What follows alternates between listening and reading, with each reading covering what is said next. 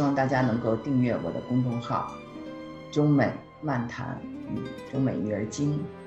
今天呢，我在我的节目里呢，请来了我的一位老朋友，他是一位汉学家，是意大利人，也是记者作家。他曾经呢做过意大利驻华使馆的参赞。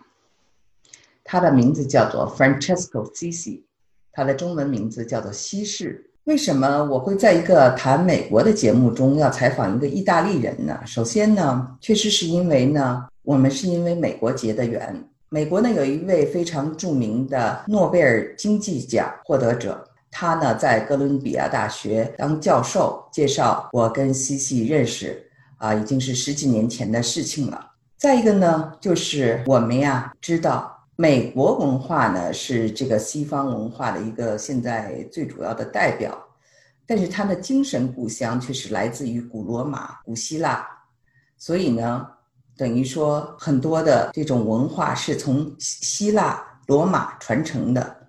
那么，一个意大利人怎么看美国？我觉得也很有意思，而且作为一个汉学家，他怎么看中美关系？我觉得也非常独到。所以呢，我就啊想。让他跟大家打一声招呼，西式，跟大家打个招呼吧。好，你们好，感谢王小姐，就是邀请我过来，呃，是在这里给你们讲话。呃，西式哈，嗯，看了你的这个经历呢，你是在威尼斯大学学的中文，后来又去了伦敦大学的亚非所继续深造。是一九八八年，您来到了中国。听说您是这个中国社会科学院研究生院的第一位国际学生。你为什么会选选择社科院？其实我没有选择，是是我的伦敦的老师选我了。其实呢，也是比较复杂的，因为好像八六年还是八五年嘛。但是历史所的所长，社科院的历史所的所长，就是李学清先生来访问伦敦大学，然后呢，他跟我们的几个老师谈，有一个合作项目，伦敦和社科院研究生院有一批研究生到北京去学习，所以他们选择我，我也不是，并不是主动的敢去，我就过去了。听说您研究的是墨子，为什么会选择墨子？墨子是相当早以前的，就是对他非常感兴趣。因为第一，我对哲学感兴趣，对古代哲学。那时候高中呢，我们专门有一个就是学习的一个学，我们学习哲学，古代哲学，古代西方哲学。嗯，然后呢，我觉得就是那时候呢，开始学中国历史的时候呢。我觉得这个墨子有一点像我们西方哲学思想的呃范式逻辑。其实啊，后来也看了一些冯友兰的书、故事的的书，他们也都提到的，就是好像这墨子是更相似呃西方哲学的。但是呢，也挺奇怪，他们都都是一个大的，就是不清楚的事情，一个大谜。哎，是为什么？只是，但是墨子影响力非常大，后来根本不存在，根本消失了。所以我就觉得，我从他开始看看中国古代哲学，因为一般的学中国哲学呢，特别那时候呢，都学，要不然是儒家，要不然是道家，法家也，然后兵家也是少学的。您这个绝对叫小众啊，不是 很流行的。听说您还在中央党校学习过，是真的吗？呃，不是，不是。但是呢，就是那时候呢是零三年，呃，零三年、零四年嘛，我当呃我当过意大利文化参赞。那时候呢，我们开始跟党校、跟中央党校有跟他们。有经常联系，经常有关系，所以就是经常去拜访拜访他们，但是呢，并并没有在那边学习过。现在您的职位是意大利欧洲事务部部长的高级顾问，欧盟中国城市发展委员会的秘书长，还有中国人民大学欧洲问题研究员中这个高级研究员有没有变化？我欧洲事务部的顾问呢，我不是，因为我的部长辞职了，我也辞职。啊，您现在还是往返罗马和北京？就是去年的经常往返的，但是今年因为那个疫情呢，我一直在罗马，都都不知道什么时候能回去，因为疫情的问题就就给我们弄得非常复杂。那疫情之后，您还是希望这两边呃经常往返吗？对对对对对，这已经变成您您的一个新的生活方式了。是，就是这些两年以来，我因为以以前呢一直在北京，但是呢，因为各种各样的原因啊，我觉得就是我来回跑，呃，就是对我来说就是稍微机会多一点呢，我可以多见几个人嘛，因为要不然呢，在就在北京的就就就跟呢中国学者联系，但是我在罗马或者去欧洲啊，或者伦敦、美国。更有机会跟别的学者，就是学研究国际问题呢，聊一聊，更也许更更有意思呢。对，对我去罗马的时候，您介绍我认识的那位梵蒂冈问题的专家，嗯，他带着我转梵蒂冈和罗马，我真的非常感谢。真的就是意大利人有很多特别有思想，嗯，特别深深刻的人，我我觉得特别的。有收获，所以谢谢啊，在这里谢谢。嗯谢谢你，谢谢你，你的来。我最近一直在看您发给我的这个中国特色的意大利简史，嗯，就是很少有人会从这个中国人的角度来讲这个意大利的历史，诶，而且是用这种比较的这种历史角度来讲，我觉得特别有趣儿。比如说，您用那个赫拉克里特和同一时代的庄子做比较，呃，还有您就是拿这个呃毕达哥拉斯。跟孔子做比较，我我非常喜欢这种比较。嗯，我想问问您写这本书的初衷是什么？呃，这个书的题目很有意思，为什么说是中国特色？因为这个这本书其实呢，跟我的那个党校的项目有关系。那时候呢，我跟党校说，就是为什么，就是你们党校也得去访问意大利。因为这些几十年以来，中国一直来学习西方嘛，学习西方呢，其实呢就学习美国。对，呃，说现代化其实是西方化，也是美国化。简单的来说，但是呢，我我发觉，起码就是有一个很大的误会。中国人呢经常说，就是美国人的没有历史的，就或者就两百年的历史、三百年的历史呢，呃，就是中国人的。历史挺悠久的，所以比较起来，我们虽然的我们感兴趣学习，但是其实呢没有太大的学习的机会。嗯，其实我觉得我在这儿呢，就是发现有一个很大的误会。误会的是，美国呢其实是最后一部分西方历史的最后一部分。是呢，咱们可以简单的说，就是百是也是三千年吧，三千年从古希腊的。到美国，嗯，一直连着呢。那这些三千年的历史，百分之九十的历史就在意大利。古希腊的古迹哲学家都在意意意大利南方出生的。然后呢，当然也有古罗马，呃，罗马帝国，然后文艺复兴啊等等。所以，如果那时候我觉得就是跟当校的老师们讲，如果你们想真正的学。美国，如果你们想真正的学现代化，那你们必须百分之九十的意大利的历史学习学习吧。他们中医方面的非常感兴趣，所以他们呃去意大利学习。但是呢，我那时候呢也发觉也有另外一个问题，嗯，意大利人或者西方人的从来不考虑自己的历史像一个统一的机构。每一个历史是国家的历史，有意大利的历史，有法国的历史，有英国的历史，有俄罗斯的历史，有美国历史等等。然后呢，中国人从外面看，他们就觉得这个当然都是西方的，但是西方的这个概念呢也是非常模糊的。到底西方是什么呢？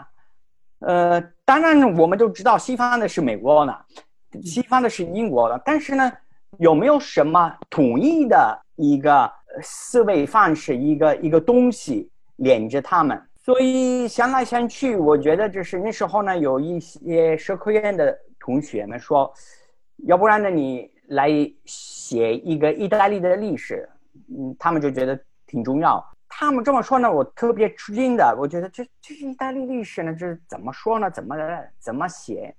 后来想来想去，我觉得还他们是对的。我得用。中国人的角度，对中国人的考虑，现代化的一个角度描述意大利历史。这种意大利历史跟西方的历史、跟美国的历史是连着呢，不是分开的。所以第一次我就这么写的。当然呢，是意大利西方的历史是挺复杂的，因素非常非常多。所以虽然的这本书是相当长，但是呢，其实后来还不够。深度还不够，但是起码我觉得也许可以给一些中国人的一个机会，来一个机会，呃，一个工具，一个小小的工具，来考虑西方的历史，也更深刻的了解美国现代化，也自己的未来。您在这本书出版了吗？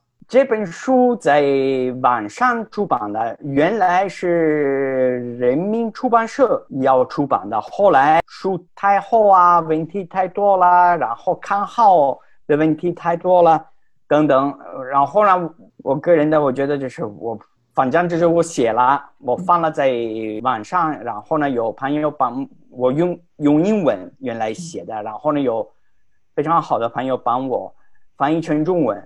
然后我觉得这翻译完了，我的任务完成了，就就完了。我不，我这个节目是一个当今美国节目，但是我为什么觉得一定要请您来呢？因为我就是觉得，嗯，古罗马、古希腊是美国的精神故乡。呃，那我在我的节目里呢，也一直通过神学、哲学，包括嗯，从呃呃古罗马、古嗯古希腊、古罗马的这些神话。等等来讲，美国为什么今天有这样的思维方式？他的有些想法为什么会是这样形成的？而且从英语中有很多这种拉丁呃词汇，所以我觉得非常重要。那么，我想问问您，就觉得就是说，呃，哪些比如说这种呃过去的这种文化哈，影响了今天的美国的这种呃政治社会的这种思维方式呢？这样的话可以帮助。呃，中国人更好的理解，比如说，嗯，前几天咱们一起探讨的，像海盗啊，像贸易啊这些，我觉得非常有意思。呃，我觉得这是两个方面的。第一个方面的就是我们应该充分的理解那些美国的好的学校，小孩呢，在美国好的学校，小孩的学什么？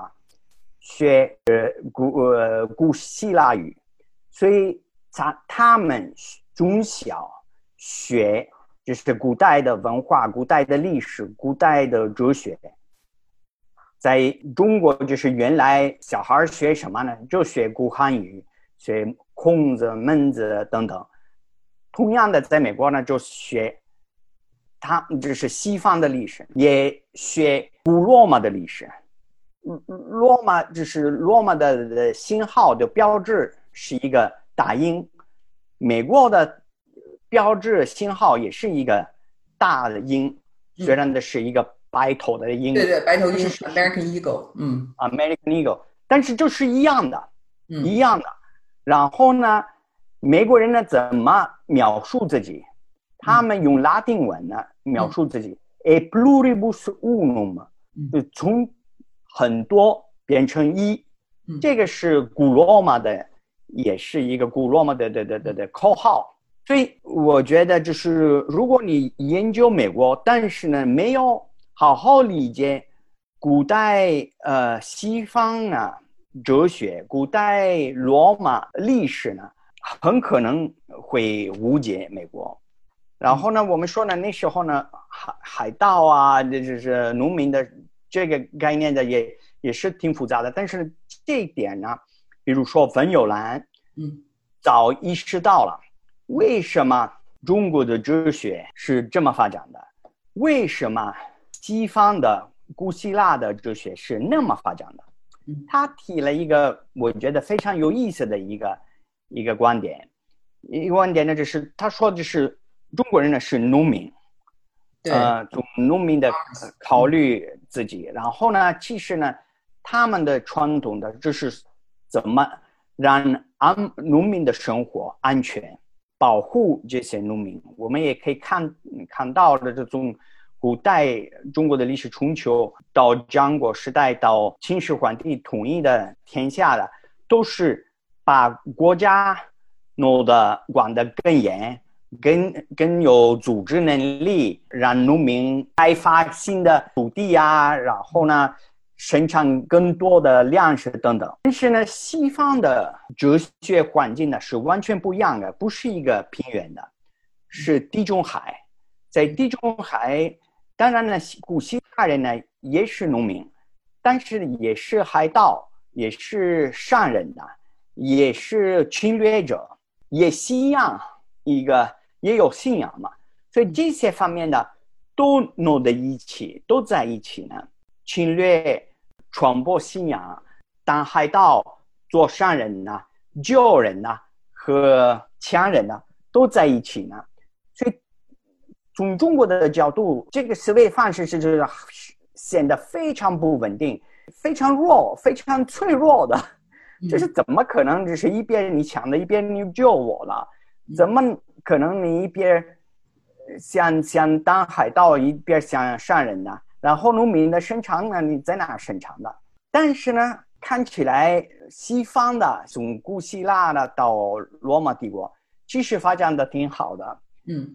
也在骨子里头，美国也有这些影子、这些因素，所以我觉得就是美国人呢来来理解中国呢，必须先研究中国古代思想嘛。但是呢，中国人呢来理解美国，也得同样的也得先学古代罗马的历史。对，我觉得其实美国是一个很复杂的国家。不是很好理解的，就像我，嗯，来来回回，我从大学本科 bachelor's degree 就在美国读，啊，一直研究这个文化，到现在我都觉得它很多矛盾啊，我们讲 paradox，就是它是一个非常呃，就是矛盾的一个国家，所以呢，我我觉得如果不了解历史，不了解神学，是很难对美国有一个正确的判断的。嗯，那么在这个历史的长河里，您做一些这些中西文化的这种比较，有没有哪一个年代的一个历史节点，您觉得很有意思，值得提一提？我觉得一个非常重要的焦点，嗯，其实呢，西方人的好像现在忘记了，嗯，中国人呢完全忽视了，是耶稣会的贡献。对，耶稣会的是十七世纪、十八世纪，我们可以说中国化了西方，嗯，所以很多的中国的概念、官僚体制啊，比如说一种知识平准，就是佛教的一些概念嘛，都传播了西方。所以西方呢，那时候呢，有一个真正的大的文化革命，就是完全变了。嗯，完全变变了它的怎么说文化的 DNA 呀？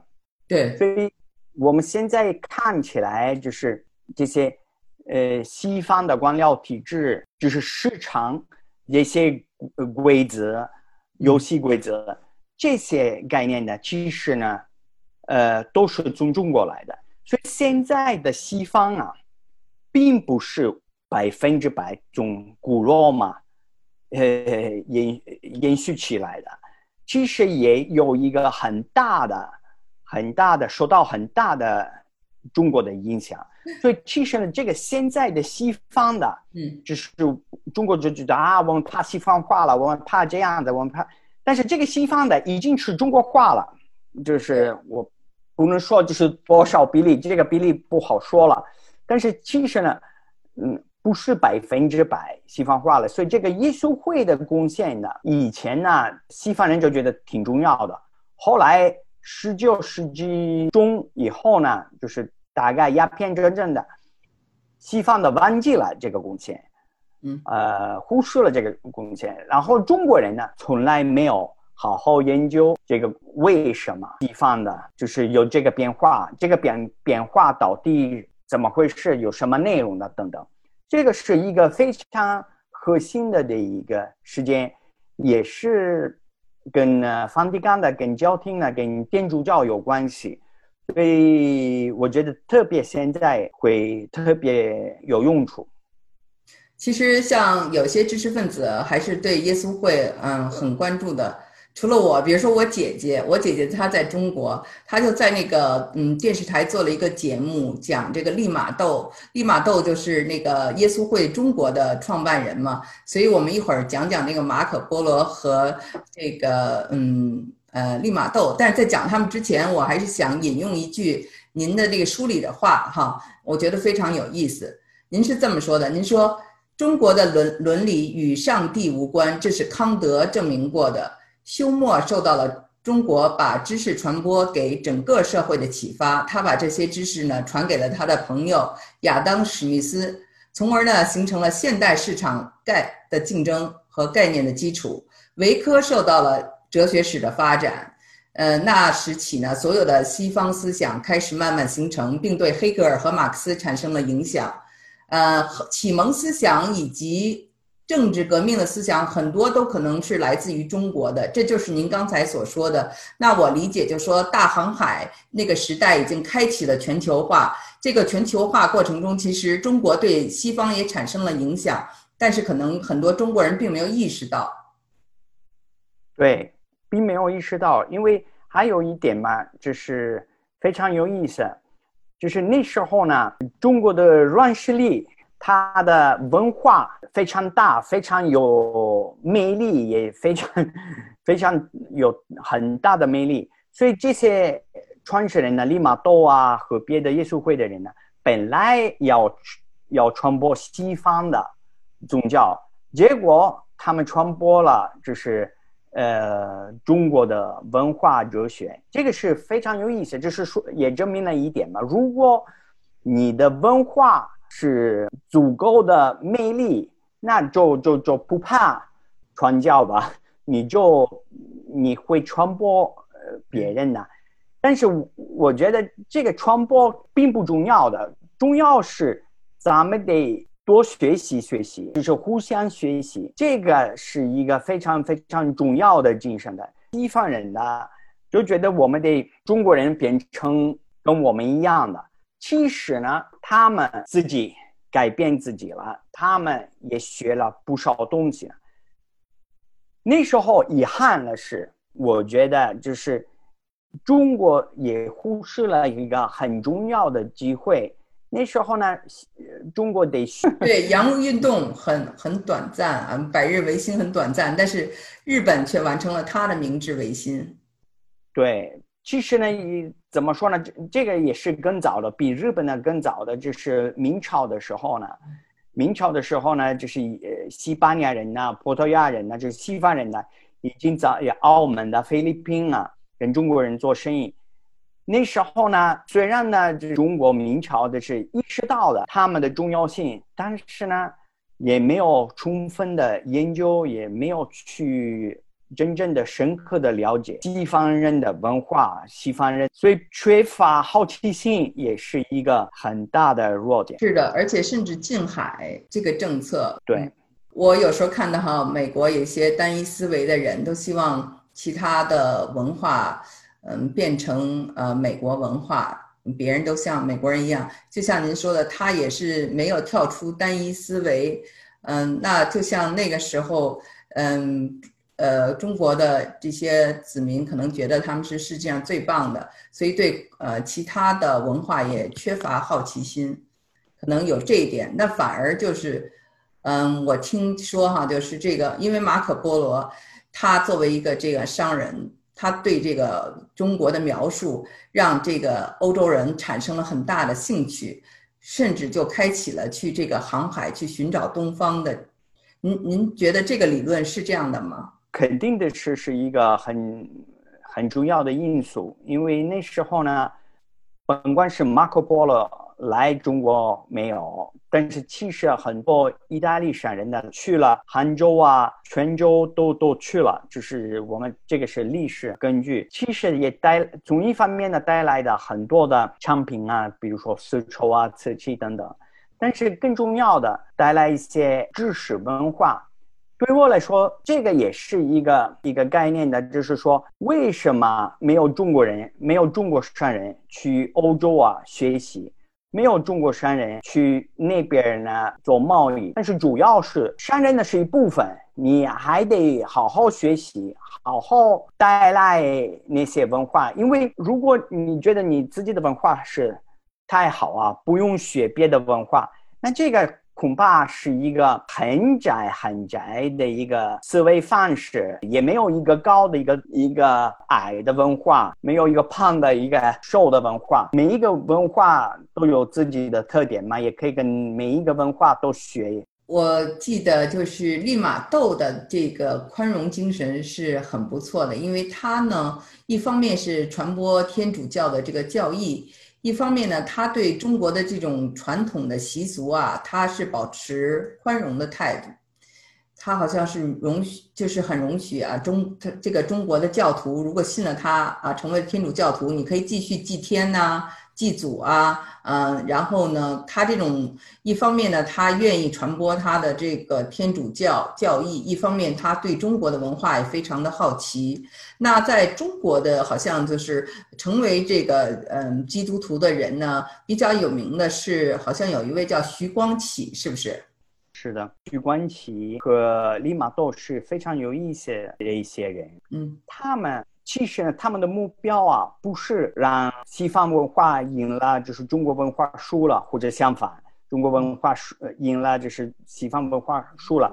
嗯，即使是他们的目标是多学习学习，让这些两个文化融合在一起呢。嗯，这个精神呢，我觉得是非常重要的，也现在是很必要的。